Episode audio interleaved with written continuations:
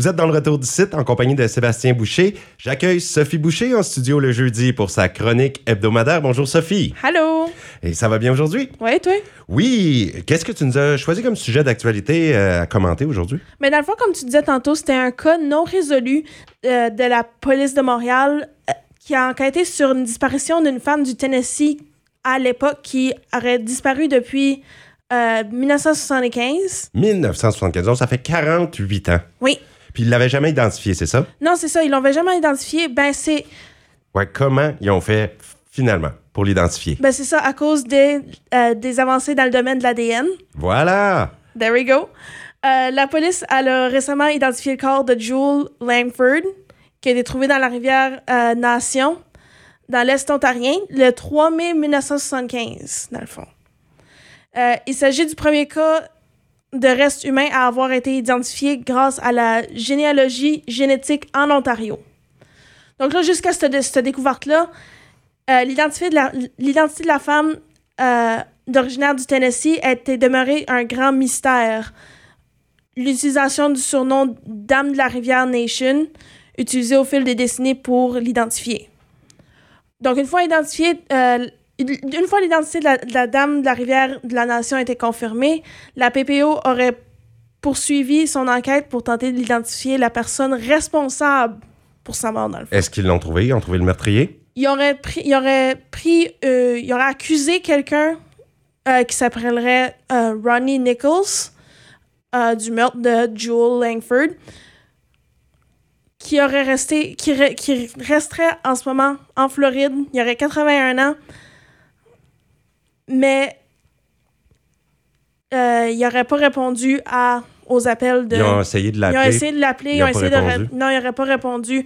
Ils ont essayé de, de le trouver même. Ils ne le trouvent pas, mais ils pensent que ça pourrait être lui. Puis on sait, il a peut-être même pas envie. Non, c'est ça. Ben, il, y aurait 81 ans, mais c'est qui qui dit qu'il est en vie à cet âge-là? OK, mais on a identifié là, tout récemment que c'est lui le meurtrier. Parce que, ça, a, parce que lui puis Jules, ils ont resté ensemble à Montréal pendant quelques années avant 1975 où ce qu'elle serait morte.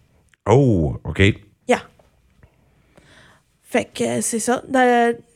Il n'y avait pas eu de nouvelles. Euh, il n'y avait pas eu de nouvelles de la part de la famille de Jewel euh, à informer le service de police de la ville de Montréal de sa disparition en 1975. Mais malgré tout, personne au SPVM aurait fait le lien à l'époque de la découverte en mai du corps de Jewel à 150 km à l'ouest de Montréal. OK, ils n'ont pas fait le lien entre les deux affaires. Non, c'est ça. Police de, de l'Ontario non plus. Police de l'Ontario non plus, police de Montréal, ils ont tous les deux pas fait le lien parce que il y a des protocoles à suivre, des affaires comme ça. Ils n'auraient pas pu juste. Puis la, la personne qu'ils ont trouvée était pas identifiable, dans le fond. OK. Puis on n'avait pas les techniques d'aujourd'hui. Non, exactement. Comme la généalogie ADN. Exactement.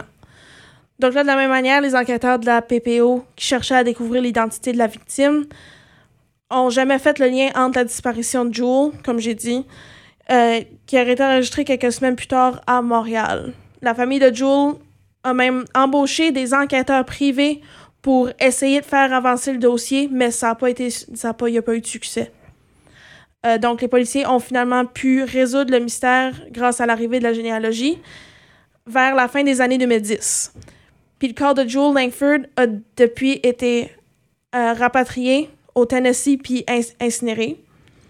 Euh, il a été mis dans, un, dans le même cimetière où il y a une plaque commémorative qui avait été installée par sa mère, mais avec une nouvelle pierre tombale payée par le gouvernement de l'Ontario.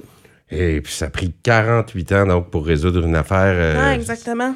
C'est grosse euh, avancée. Franchement, là, puis là, il y en a beaucoup des cold cases, hein, comme on appelle, qui seront résolus grâce à la nouvelle technologie. Absolument, oui. On fait de la magie avec ça. oui. Avec grand merci, euh, Sophie, pour ce dossier d'actualité aujourd'hui.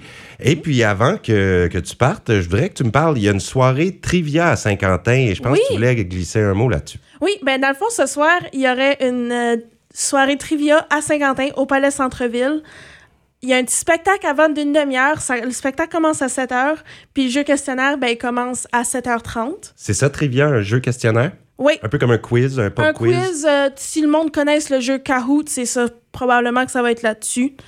Euh, Puis c'est ça, ça va être pour. C'est juste pour des. Ça s'appelle les jeudis. Euh, point d'interrogation. Ah! c'est comme ça que, que Maud Chouinard m'a dit à propos de ça, comme que, comme que quand j'ai présenté la petite chronique pour le, le 1er juillet avec elle, elle avait dit qu'il faisait une petite affaire avec le mardi chaud, ben c'est ça que c'est dans le fond. OK, parfait. Puis euh, c'est à quel endroit, c'est à quelle heure et est-ce que tout le monde est invité à y aller? Euh, oui, tout le monde est invité à y aller. Comme j'ai dit, c'est au Palais Centre-Ville à Saint-Quentin. Ça commence à 7 h. Le- Il y a un petit show à 7 h, mais le jeu trivia commence pas avant 7h30. Mais vraiment, c'est sûr que si vous voulez venir voir le show aussi avant, ça va être bien le fun. Super! Fait, invitez vos amis, invitez vos parents, invitez vos enfants. Tout le monde peut venir. C'est vraiment pour tout le monde. L'invitation est lancée et on invite les gens à te suivre dans ton émission de fin de semaine, Oui. Midi Musique. Ça, c'est samedi et dimanche Samedi, midi. dimanche midi, oui.